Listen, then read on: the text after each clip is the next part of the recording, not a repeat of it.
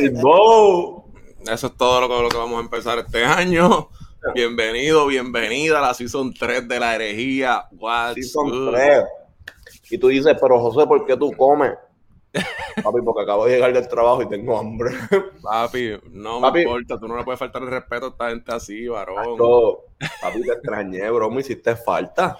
Papi, tú también. ¿Tú cómo que has ¿Cómo bajado un par de libritas? He tratado de bajar un poco librita, especialmente como hoy, que me enfermé de camino para acá. Y casi no hacemos la herejía, pero estamos vivos, estamos dándole Mira, mira, mira. Enfermo y sin mascarilla. Mira, mira, mira, mira, yo te voy a decir Ah. algo. El enemigo se levantó como río, pero aún así dice la Biblia. Ay, Mi alma, mi alma alaba a Dios.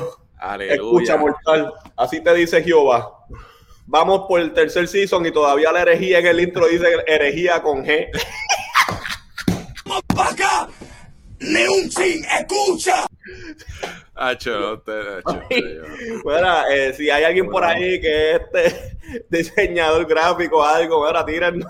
Yo me tengo que buscar mejores amigos y un mejor partner para esto, porque en verdad no se puede. Pero papi, Saludos por herejía con G, ahí es. Eh, Papi, es la primera herejía de todo. Dios te bendiga, papi, somos únicos, alaba. Mira, por ahí está Sarinet. Hola, mi santa, te amo. Comay. esposa. A la Comay del Pana, también está Comay. Joseph por ahí. Mía, directamente. papi, el estudiante fiel. Papi, ya está estudiando arqueología bíblica, su hermana está puesto para la maldad, durísimo. Saludos por ahí, Mm. hermano. Escríbanos por ahí en los comentarios desde donde nos están viendo, desde donde se conectan. Saludos, brother. Hay muchas cosas, bro, que, que, que, que han pasado, bro. Tengo pelo largo. O sea, la última vez que ustedes me veían tenía pelo corto. Carlos. La última vez que te vimos, tú eras un hombre soltero, papi. Ahora soy un hombre casado. Eh, mi esposa está ahí, pero está ahora, atendiendo a, a los quehaceres de, de, de la viña. No, usted Papi, te voy a poner en línea como padrino tuyo que soy, aquí frente a todo el no, está trabajando, está trabajando. Tiene que ser lo mejor que ha pasado en mi vida después de Cristo y Carlos. Eh, no, Obviamente. ya, hermano, en verdad, en verdad, ahora que yo me, me pongo aquí en la cámara, como que digo, me hicieron falta. Papi, full, full. Me hicieron loco. falta, de verdad. No es, por, no, es por, no es porque teníamos el Season 3 y volvimos, pero realmente no, no Yo sé que a Carlos también nos hicieron Sí, falta. demasiado loco, demasiado. Saludos por ahí a Robert González, un abrazo, hermano. Saludos a Carlitos Lugo también desde PR. Los cuide. So, mira, papi, ¿de qué vamos a estar hablando hoy? Cuéntame. Papi, ¿qué vamos a estar hablando hoy? Relu- re- reluciones, iba a decir, mira, a ver, ahora sé lo que está llorando. Resoluciones de año nuevo. ¿Qué realmente son las resoluciones? Deberíamos de, deberíamos de hacer resoluciones. Ah, yo no sé, en esa vuelta, yo sé que la Comay tiene mucho que decir en cuanto al tema, pero mira, Dios la cuide donde quiera que esté bien. Comay, este- dime, ¿qué está pasando? Y Genelipsi, salió Genelipsi después, eso, Mm, yo pensé que iba a pasar como el disco de Didi, Pero, del papi, diario.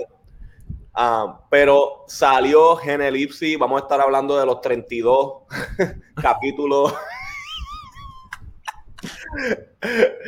Pero chicos, seriedad. ah, tiene 32 temas el disco. 32 temas del disco. Eh, es- bueno, no voy a decir nada ahora, en verdad, vamos a hablar de eso ya mismo. Este. y tenemos un va- tema más por ahí que, que realmente te voy a ser bien sincero, no me acuerdo. Eh, y, eh, Bad Bunny y Mario Casas que se parecen. son los mismos. Son los mismitos. No, eso, durísimo. Este año tenemos auspiciadores, o queremos agradecer al primer auspiciador que es Generación Influyente. Generación. Influyente es ah, esta generación que creemos que influye con posibilidades extraordinarias de manifestar sus capacidades en beneficio de todos, con el potencial de influenciar positivamente la sociedad, educación, negocios y gobiernos. Generación Influyente Oh, wow. tiene como enfoque alentar a los jóvenes a crecer y a prosperar a través del autodominio, la autoactualización y la autodeterminación. Nuestras intervenciones o encuentros con jóvenes están diseñados para fomentar la resiliencia, el optimismo, las competencias sociales, emocionales y las habilidades de resolución de problemas. Así que ahí están los auspiciadores, uno de los auspiciadores de este año de la herejía, generación influyente, vaya y sígalo por allá en todas las redes sociales. Yo te iba a preguntar dónde se pueden conseguir, a dónde le pueden escribir, contactar, hay número de teléfono, email, Twitter. no, tengo, no, todavía no tengo número de teléfono, pero y el logo se los debo, se los traigo para la próxima, pero Generación Influyente, búsquenlos en la- todas las redes sociales, Facebook, Instagram, en todos lados. Los panas están por allá metiendo manos, son muy, muy, muy duros. Y obviamente también no se me puede quedar Ask Leadership Team. Nosotros en Ask Leadership Team hacemos un montón de cositas, obviamente liderazgo, ah, talleres de liderazgo, emprendimiento, te ayudan con email marketing, un montón de cosas. O ese también es otro de los auspiciadores que tenemos para este año. De Ask Leadership Team. Así que me estás diciendo que si tú tienes un equipo de, de, líderes que no sabes cómo bregar con ellos, de que me están sacando ganas, que puedo tirarle a Ask Leadership. Sí, papi. Aquí capacitamos a dueños de negocio en diversos temas, liderazgo, venta, emprendimiento, email marketing y un montón de más. Nuestro lema es liderando con un propósito, así que ya sabes, si tienes algún tipo, uh, necesitas algún tipo de ayuda con eso, Ask Leadership Team en todas las redes sociales también y en el website askleadershipteam.com. Así que por allá, si usted necesita o quiere o le gustaría ser parte de los auspiciadores, comuníquese con nosotros para que pueda entonces aparecer por acá en la herejía. Bueno, me falta uno. Ojo. Ojo. El hijo pródigo no quiere volver a casa, ¿eh? Ok. Ah, yo me quedé, espérate. Eh, espérate, que chico, yo no no, no, mira, eh, Prodigal también es parte de los auspiciadores eh, de la herejía. Este, obviamente en Prodigal creemos que nunca estás tarde para regresar. Regresar a que, pues mira, no solamente obviamente a la casa del padre, pero sino también a tus sueños, a esas cosas que tú querías regresar cuando niño, que quizás abandonaste por cierto X o Y razón. En Prodigal creemos que, nunca estás tarde para regresar a estas cosas. También creemos que, que queremos crear un lugar seguro para personas que se sienten lejos de Dios, lejos de los demás y lejos de sí mismos So, es, un, un lugar este, donde tú puedes tener tus dudas, tus preguntas y, estamos, estamos para ayudarte a navegar, a navegar en esas partes de tu vida donde tú quizás tienes dudas y preguntas. Así que nos puedes conseguir en Prodigal a través de las redes sociales, especialmente en Instagram. Me puedes buscar literalmente Suey Calimano. Ahí estamos para ayudarte. Explotar en las redes para que abran un TikTok también esa gente. Si te quieren abrir un TikTok, bro, se acabó Prodigal. Voy a cerrar la página. Bueno, pues antes de arrancar con el primer tema de las resoluciones, ¿por qué no chequemos este intro bien duro? Ah? Piensas diferente, buscas un significado más profundo, no te conformas con una explicación superficial. La herejía es para ti. La herejía. Sway, con un grado en Biblia y Ministerio de Jóvenes. Y Carlos, de la Teología de la Calle, con estudios en estudios pastorales e interpretación bíblica. Vienen a darle una perspectiva diferente a las preguntas y situaciones cotidianas de la vida. Ellos son, ellos son la herejía.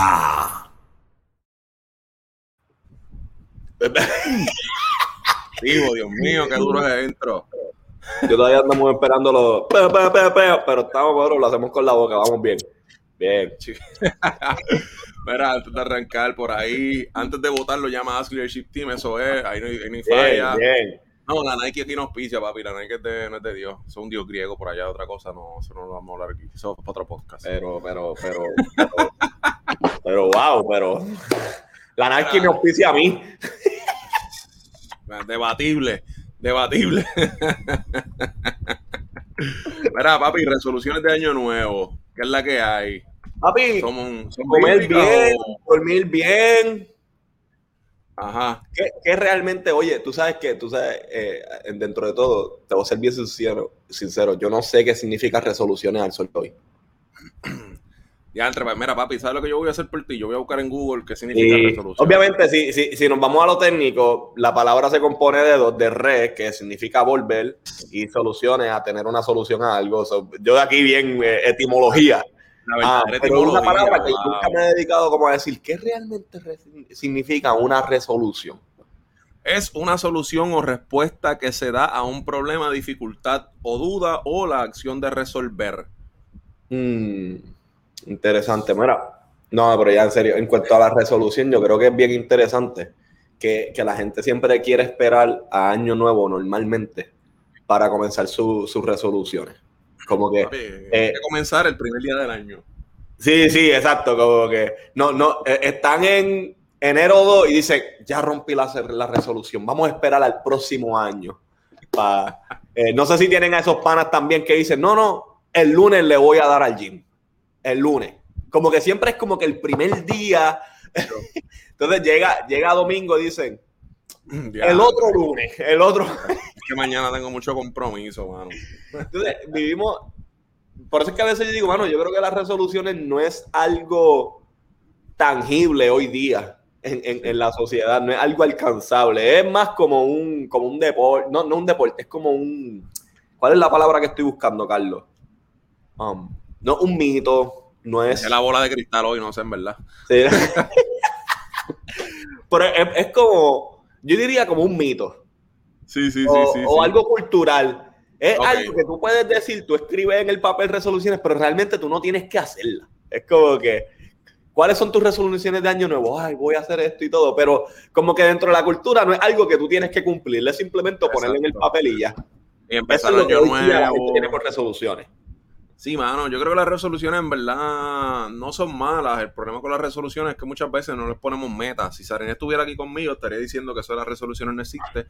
Que si uno no le pone fecha, límite para tener las cosas hechas, pues no son una resolución, simplemente, o sea, ni es resolución, ni es una meta, ni cosa por el estilo, y no va a pasar, no va a ocurrir. So, hay que, pero realmente yo creo que la raíz causa, mano. Yo creo que con eso de las resoluciones, es que por lo menos en nuestra sociedad, en PR, en Estados Unidos, esto de la autodisciplina y el ser disciplinado, el ser constante, el ser consistente con las cosas, está bien underrated. Y es como que, no, mano, no, o sea, no te preocupes por eso, resolvemos mañana, vive el día, no te preocupes, no te afanes por el día de mañana, usando la Biblia para eso.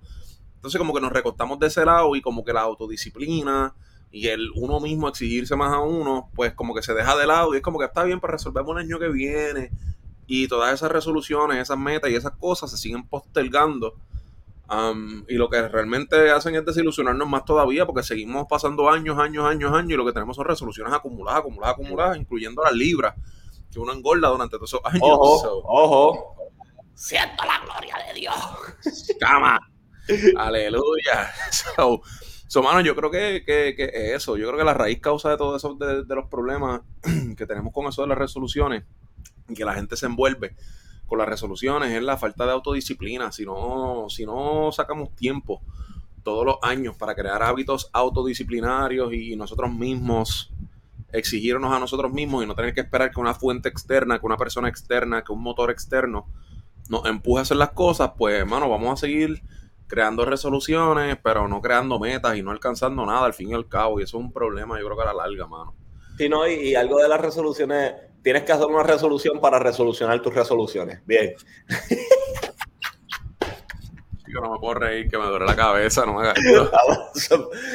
Hago una resolución también para eso. Por una meta. Beber menos Alif este año. no. Pero eh, eso de las resoluciones me gusta lo que tú dices, que tú le tienes que poner como que fecha, porque nosotros normalmente vivimos con, con el qué pasaría. Yo creo que también nosotros nuestras resoluciones son más como que eh, deseos reprimidos. Como Mm. que, mano, yo quisiera algún día, yo quisiera. Y entonces usamos este momento de año nuevo y el primer mes de enero para, para soñar, que no está mal, pero nunca queremos despertar de ese, sueño, de ese sueño para hacerlo realidad. Ah, Sí, mano. Y, y es, es bien importante, yo creo que en, en cuestión a eso, me gusta eso de las resoluciones y las metas, como que, mira, no te enfoques, no te enfoques tanto en resoluciones, ponte metas y traza un plan de trabajo. Porque Mucho. también, también eh, nosotros podemos tener metas y son buenas y todo, pero si tú no tienes un plan de trabajo para desarrollarlas, si tú no tienes eh, eh, paso uno, paso dos, ¿me entiendes? Para poder llegar a, a donde quieres, eh, quisieras llegar, tú no vas a llegar ni por arte de magia, ni por ascensor. Siempre tienes que tomar las escaleras, ¿me entiendes? Río Celta 15 veces. Por eso es que no se, por eso es que no se ponen, o sea, no se disciplinan porque están descarriados y pues están. Sí, no, entonces, eh, para, más, para más información de eso, puedes llamar a Ask Leadership Team. Eh, papi, te gusta. Yo estoy practicando Ah. para los esposos, le estoy practicando. Durísimo, papi. Eh, durísimo. No, pero eh, una pregunta, Carlos. ¿Tú crees que las resoluciones, porque siempre hay que hacer la pregunta, ya que somos herejos, la- las resoluciones es algo bíblico? Déjame ir en- Me voy a un gil. Me voy a ungir, dame un break.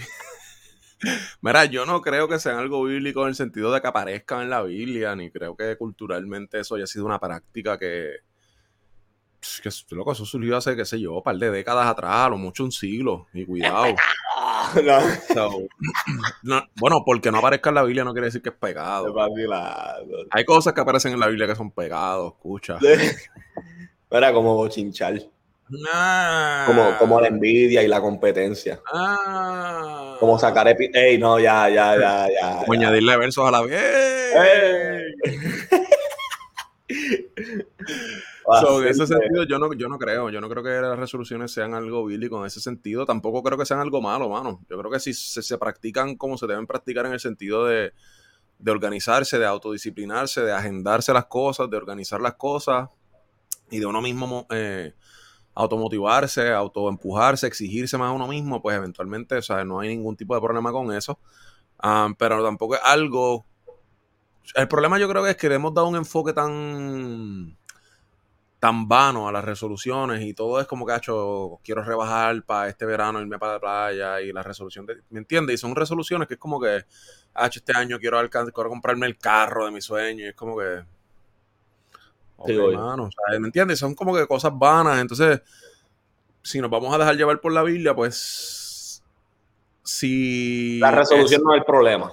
La resolución es el problema porque ya nuestro corazón está apuntando hacia otra cosa y ahí es donde está el problema real, ¿me entiendes? Si la resolución de tu, o sea, si tú vas a tener resoluciones de ver menos televisión y leer más y aprender más de un tema o aprender un idioma nuevo o cosas así, pues yo digo, pues mano, contra, esa es una resolución dura o procrastinar menos o qué sé yo qué más. Pero si la resolución en todos los años es rebajar, comprarte un carro nuevo, comprarte un penthouse en yo no sé dónde, y es como que, pues, bueno, pues realmente... Ah, bueno, si compras un penthouse me invitan, no tengo nada de problema con eso, pero es algo que no... No, si compras un penthouse, por lo menos compranos un paquete para que te auspicie, para, para, para auspiciar aquí, papi, sí, para presentar. Claro, claro. Auspiciamos tu penthouse, Airbnb, Flow, ahí está. Anunciándolo sin miedo, papi, tú sabes cómo es. So, yo no creo, yo creo que el problema siempre, siempre, siempre vamos a ser nosotros y la manera en cómo nosotros nos acercamos las cosas. Yo creo que el ratón, eh, el ser humano muchas veces como el ratón, lo que no, lo que no se come lo daña por no decir la, la palabra original. Bien, so, sí. tú sabes, muchas veces como que la resolución... Que viene del griego. que viene del griego, no sea, no sea charlatán. Tú sabes, que, que, muchas veces lo que hacemos es como que pues, utilizar ese término y desvirtuar la buena razón que hay detrás de eso, que es mejorar todos los años, progresar, etcétera, pero si no nos auto exigimos a nosotros, a nosotros, a nosotros mismos. Nosotros con J. Pues, nosotros con J pues realmente estamos perdiendo el tiempo, mano. Verdad, Yo creo, eh, bíblicamente, hay, no sé, pienso en esas resoluciones. Eh, es más, un code aquí, ¿me entiendes? Los líderes no tienen resoluciones, tienen metas. Uh, ya. Ah, Mira, eh, me viene una persona mucho a la mente cuando hablamos de si es bíblico o no, y es la persona de Nehemías. Uh, Nehemías tenía un sueño, tenía un, un anhelo, tenía quizás en este sentido una resolución. Yo pensé que era el del Mayri, loco, diste un brinco ahí bestial. No, no, chico, pensé, te, pero, este, eh, Nehemías realmente tenía este sueño de ver a, el templo de, Israel restaurado, ¿me entiendes? Y él como que soñaba eso, como que lo visualizaba. Y, lo más que me gusta de Nehemías es que cuando al Taljerjer le pregunta, como que el rey de Babilonia le pregunta, mira, ¿qué te pasa? Le dice, me pasa esto. Y dice, pero ¿quiere hacer algo? Y al pan, él sacó el plan. A mí eso es lo que me gusta de él. Él decía, sí, mira, me hace falta cuánta madera, me hace... O sea, él sí estaba soñando y tenía una resolución, pero él también estaba, él estaba trabajando en su plan de que si la oportunidad se daba, cómo él iba a lograr esa meta. Está bueno para enseñárselo a Daniel Aviv para que haga un, un, un spoken word, en verdad. No sé, no sé si estás vacilando en este momento o no, pero... okay, pero, okay. pero vacilón, pero es duro, en verdad, en verdad, está duro. Tienes toda o sea, la razón. ¿Cómo vender la idea a Daniel Avis, tú crees? Sí, cómodo, cómodo, cómodo. No sé, no sé si te la, aquí, olvídate. Este... no sé si la compre, pero es comodísimo la vendemos, fácil. No, y, y, y yo creo que, que, que, ese es el mejor ejemplo que nosotros podemos tener, ¿me entiendes? Como que, mira, sí, ten tu meta, sí, ten tu resolución, pero trabaja en el plan para lograrlo. ¿Me entiendes? Traza un plan. Y si no tienes un cierto tipo de plan, rodeate con gente que quizás te pueda ayudar a, a ayudar a, a, desarrollar ese plan para tú poder alcanzar esa meta o esa resolución que tú te has puesto en este año a alcanzar, ¿me entiendes? Entonces, ejemplo, yo creo que eso es una manera saludable de, de, llevarlo. Exacto, por ejemplo, si no sabes Biblia, júntate con gente como Josué, que se sabe todos los textos de la Biblia, ¿viste? Y ya está.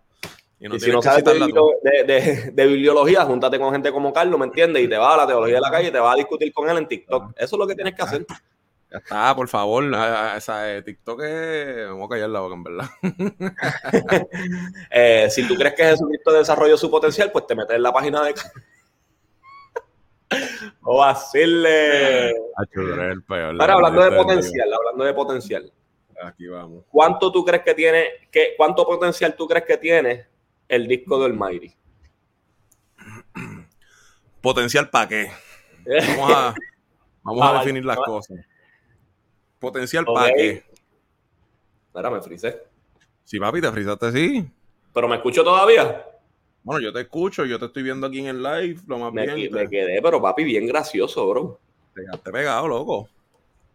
Duro, pues, ¿qué te puedo decir? Porque el internet está bueno. Yo salí de, yo salí de la, yo salí, yo salí de abajo. Este papi, eso te pasa por no diezmar en la iglesia. ¿Viste? Mira, Pero, sigue hablando del disco del Mayri y yo me voy a salir y voy a entrar otra vez.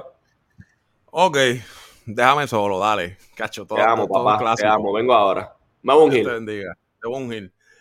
Mira, pues a la pregunta de Sway, si el disco del Mighty tiene potencial, definitivamente tiene potencial, lo que hay que definir para que el potencial, pero sí, creo que el disco del Mighty um, tiene, tiene un potencial duro para alcanzar y para llegar a muchas personas. Um, he visto o he escuchado que hay mucha- muchas críticas constructivas, otras no tan constructivas.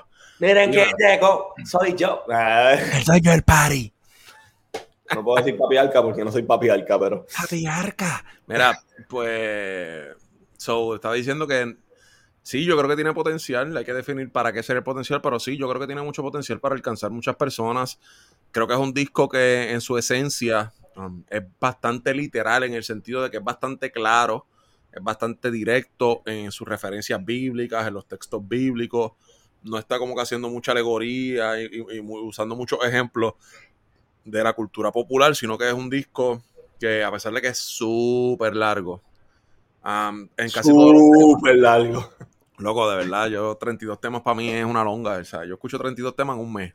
Papi, esos son tres discos de 10 canciones. Cómodo, loco, cómodo, cómodo. De hecho, yo pensé, porque él había. Vamos a hablar de eso ya mismo, hombre. La cuestión es que sí, yo creo que fue un disco bastante literal en ese sentido, de que la gente secular, la gente de la calle, lo puede escuchar y va a entender de lo que está hablando y va a entender la referencia bíblica que está utilizando para, para hacer el tema y demás cosas. So, en ese sentido me gustó, me gustó eso. A ti, ¿qué te pareció? Mira, lo importante es que estamos vivos y tenemos salud. O sea, sucio. En verdad, eh, realmente yo, yo sí, como lo, lo he dicho, lo tengo que, yo estoy realmente un poco decepcionado. Ah, número uno, por la espera del disco. Normalmente yo creo que cuando una, un disco se espera tanto, como que uno termina siendo decepcionado. Eh, me acuerdo que pasó una vez con el disco de- de- del escenario de Manny Monte. El disco del escenario estuvo bueno, porque el disco no es que estuvo, estuvo bueno. Estuvo bueno. Estuvo durísimo. Lo que pasa es que a mí lo que me frustró del escenario es que él lo llevaba anunciando por tanto tiempo, por tanto tiempo, que llegó un punto en que uno dice como que, Tú y yo vamos a hablar después del podcast, ¿viste? no, no, o sea, yo no estoy diciendo que el disco estaba malo, al contrario, sino que como que ya llega un punto en que para lo que yo esperé, la música evolucionó. Entonces, si el disco hubiera salido antes, pues como que hubiera est- estado en, ese, en esa transición de la música. Pero eh, el otro problema que también tenemos en la música hoy día es que está evolucionando muy rápido. Entonces no te da break. ya, y tú no te da tiempo a, a- a disfrutarte un disco como que... Porque ya, por ejemplo, el disco sale hoy, ya en dos semanas ya es viejo. No es como antes, que tú, te- tú tenías que quemar ese CD, ¿me entiendes? Ah, pero sí estoy decepcionado en el sentido, bro, de la mezcla del álbum. Este, am, la, no sé, la- e- e- esta manía de, de que si eres cristiano tienes que tratar de cantar ahí a, a pujón, ¿entiendes? Eh, y ¿Cómo él- que cantar a pujón? como que eh, es que no me acuerdo el nombre de la canción, pero como que tratar de entonar y entonces, loco, te Ah, vas ok. fuera de tono porque lo tuyo no es entonar, ¿me entiendes? No, lo tuyo no es cantar per se, lo tuyo es más rapeo y eh, que tú sabes, todo el mundo sabe que el fuerte de Almighty es el lápiz que tiene, el delivery, el flow, ¿me entiendes? Como que la métrica. Y esperaba un poquito más de eso. Realmente esperaba un poquito más de eso. Eh, y mi frustración con el álbum es que, como le digo a la gente, tenemos que ser honestos, los discos seculares de él están más duros que ese. Y lo que tiene uno. ¿Ah? Y no, y todo, y, y si juntas todos los singles, los ver, loco, yo me acuerdo que cuando el Mighty sacaba un verso secular, bro, Bad Bunny, que estaba en el mismo, en los mismos remix, la gente quería escuchar el verso del ¿Me entiendes lo que te quiero decir? Como que inclu- incluso los ponían a marchar y la gente decía, "Acho, no, yo quiero escuchar el, el mismo Bad Bunny decía, no, bro, yo quiero escucharlo el Mighty. Y Sí, de momento como que da el brinco para los cristianos de que realmente me emociona, no me interpreta, pero entonces como que la calidad de su trabajo como que decayó. Pero los primeros temas de él tuvieron bien duros, en verdad. Y están en el álbum, están Bueno. en el álbum, el, el- el tema de hambre, Hambre está. Jesucristo conmigo. Eh, eh, ese está, a mí me, esos son de los que me gustaron del álbum. Para mí, Hambre está duro, que fue el primero que sacó. Pero antes de- creo. después Jesús, Jesús conmigo. Me gustó, pero no me gustó mucho porque era como un reggaetón. Yeah, So, a- A, mí me encantaba el Mari en el, en el trap. Yeah. Pero el de Monigote para mí fue una parote. Esa- Esa canción está demasiado dura. Este, acho, yo creo que él sacó un par de temas buenos. El disco, yo, a mí, para mí, lo que mató el disco fue las 32 canciones de un cantazo, mano. Yo creo que sí, la mezcla y que si los ritmos, y hay un montón de gente diciendo que si los ritmos están malos, que si reggaetón, que si no hizo no, no, el reggaetón es lo de menos porque tú le puedes meterle el, el tipo de género que tú quieras. Realmente eso. Sí. Eh, A mí me gustó, por ejemplo, como que el concepto. El concepto de, por ejemplo, póngase serio selvo. Por más que digan, la canción es catchy. ¿Me entiendes? Este. Era así, yo esperaba más rap o trap, dicen por acá en YouTube. Ah, y yo sé que a Carlos no le gusta la de Póngase Serio, pero esa canción es catchy, realmente es catchy, por más que esa canción es catchy. No estoy diciendo que es buena, estoy diciendo que es catchy. Sí, Eh, sí, sí, pero el ritmo estaba chévere. Hay otra que la, es- la Salvación creo que es, que era como un reggae. Ajá, que la produjo Keiko. Esa me Yeah. gustó. La canción, la música de esa me gustó mucho, mano. La, la pista. O sea, es que eso es lo de Ah. menos, por eso digo, como que no, no, no juzgarlo por el género que tenga, sino. La calidad dentro de ese género que tú le metiste, ¿me entiendes? Como que, por ejemplo, tú tienes una pista como la de que él sacó de Aderal, que esa, esa pista, bro, era como que un EDM mezclado con yo no sé qué rayo. Esa pista fue una demencia, loco. Papi, demencia. el musicólogo. Pero como que cuando... Pero es que los se- productores de este disco no están, ¿sabes? Son locos, todos los productores son duros. Está bien, pero la, vuelvo digo, tú puedes tener un productor duro, pero eso no te garantiza un buen producto. Yo Ya lo que clase statement. Pero. y, como que tú le pudiste. Yo lo que quiero. Yo lo que quiero decir es que él le pudo dar más cariño. Le pudo más. Ok. ca- O sea, hay potencial, de que hay potencial, pero le pudo haber dado más cariño. a ese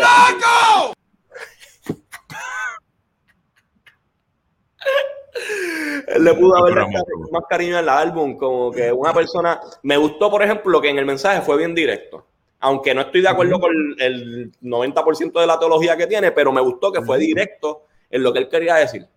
Sí, te entiendo, exacto. Fue, fue, literal para que la gente que probablemente lo va a capiar en la calle, la gente secular que todavía lo sigue, lo van a entender.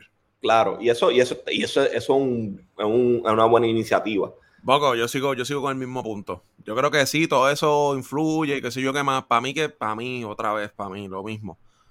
Como son 32 temas al mismo, a- con lo mismo, en el sentido con lo mismo de que si, la que si otro reggaetón, que si no me gustó esto, que si, entonces no, no son 8 temas, no son 10 temas, son 32 temas. Pues a la, o sea, tú puedes aguantar eso que no te gustó en 10 temas de un disco y tú dices, pues está bien, pero tiene esta, esto me gustó, esta barra me gustó, esto que me gustó, no me gustó muchas cosas o qué sé yo, no me pareció como que wow, no era lo que yo esperaba, pero está bien, 8 o 10 temitas, pero papi, 32 temas a ese flow, o sea, es como que yo no sé realmente, ¿por qué tú crees que le metieron 32 temas en un disco, loco? Bueno, el rumor. Esto no es verdad. No, ya, pues, venga a hablarme de chisme, no, eh, papi, Yo pienso, te voy a decir, yo, yo pienso, realmente lo que yo pienso fue que lo, que lo mismo que hizo Future. en- No sé quién es Future, aquí escuchamos Future. música jibara, papi. sí, pues mira, lo que hizo este Tony Croato. Chucho Avellané. Eh, este, ¿Cómo que se llama este, el otro? Dios mío. Noguera, eh. Ah, de Andre. José Noguera. Sí, este José Noguera. No, pero el Future, en un, él tenía un contrato bien malo en una disquera y le estaban exigiendo cierto tipo de música. Entonces él lo que hizo es que, papi, sacó un chorro de canciones sin terminar y todo, como que las terminó ahí bien chippy y tiró dos discos como de 18 canciones las dos. Entonces, como que dice, cumplió con ese contrato y se acabó. Entonces sacó Hendrix y sacó Future, ¿me entiendes? Ah, Don Omar hizo eso con el, último disco de él con Universal. El disco de él Ya. fue como que. Si tú tú dices, vienes de- ¿por qué de Last Don esto? Tú vienes de The Last Dawn 2, que yo- fue un discazo. Y cuando yo, bueno, yo no sé ni cómo se llama ese último disco. Y fue como que la canción más dura que tenía era con Alexis y Fido. Y fue como que. Sí, entonces yo, yo pienso que, que aquí el Mayri, pues en cierto sentido, hizo lo mismo. Déjame sacar toda la música cristiana que tengo y, y pues, pues pienso, pienso que yo creo que va a sacar otro disco secular. Este, Esos son los eh, rumores. Se dice que el pana va a volver ahora para lo secular otra vez, lo cual yo espero en Dios que no sea así. Um, obviamente son rumores de calle y son, y son más, más que rumores, son especulaciones por mismo. exacto. porque sacó 32 temas de un cantazo y, y de la manera como que lo sacó, o sea, obviamente él tuvo sus problemas de salud y qué sé yo qué más, que eso atrasó todo el proceso de Genelipsis, que se supone que hubiese salido hace mucho antes, Claro. pero entonces cuando salió bien, fue como que, ¡pum!, de un cantazo metió todo junto. Y como que salió de eso. So, yo espero que en verdad sean especulaciones de la gente de que dijo, ah, mano, como, sacó de to- como salió de toda la música, eso es que se va para lo secular. Yo espero que sean especulaciones de la gente y que no sea que no sea real. Exacto, exacto. Obviamente, ¿verdad? Por el bienestar de espiritual, físico del Mayri. Um, y que ya, co- loco, o sea, eh, ya con el chiste mongo lleva tres años. Que desde que él se convirtió, este, pasó por verdad, es procesos que verdad, tuvo que pasar. O sea, eh, parece poco, pero papi, va, un- va un rato ya. Va un rato. Sí, de- no, yo tenía el pelo corto, bro.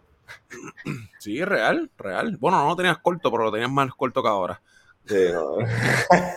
Tú siempre No, has tenido pollina. Sí, exacto. Pero mira, realmente eh, eso, eso no significa que, que Almighty es un chata, porque al, No. al sol de hoy yo todavía se la doy. Este, sí me gustaría am, que, que se una a lo que está pasando en el género cristiano. Este, o sea, gente como EMC, gente como Borrero que está creciendo ahora, um, Mireille Rosa. Eh, un par de featuring el pan ahí. en ese Sí, disco. sí, o sea, que se que yo digo, mano, como que colabore más con lo que está realmente cambiando el juego en- dentro de la música cristiana. Eh, y, y que se deje llevar por esa vuelta, por ejemplo, y, y no es porque, bueno, o sea, Gaby sea una persona que yo admiro, pero ese tema de, de EMC con Almighty fue un tema que realmente partió, ¿me entiendes? Y era algo que estaba updated, que todavía tú lo escuchas y tú dices, mano, y ahí metió barra, ¿sabes? Almighty realmente también metió barra y, y fue un trabajo, se, ve, se vio que le dieron cariño a ese tema.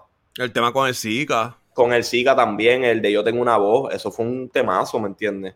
Y el Ah. verso del Mayri ahí hendió por mesa. Ese verso Ah, a mí, cuando, cuando él dice como que Cristo me dijo que me riera, jaja, Acho, loco, a mí me dio, me dio mucha risa, pero A mí, a mí- a mí la barra que me gustó de ese verso fue cuando dijo como que critican la música, yo no sé qué cuento, porque tiene piano, pero eh, tiene piano, bajo, batería y guitarra, pero eso es lo mismo que usan los legalistas, y fue como que, oh, shoot.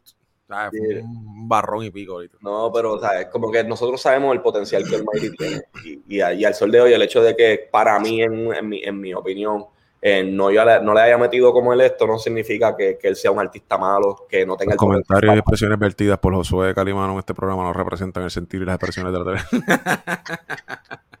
es broma, Nos banearon ya. El primer episodio de la herejía y el último nos banearon. Cerrado, cerrado. Eh, el próximo episodio estamos en una corte. Bueno, Corillo, gracias por Como venga alguien a tirarme a los DM diciéndome, papi, que estás habl- papi, para el DM de Josué, aquí no quiero. Eso no fui yo. Si puedes ver la parte que le en el minuto 33 que digo que no estoy.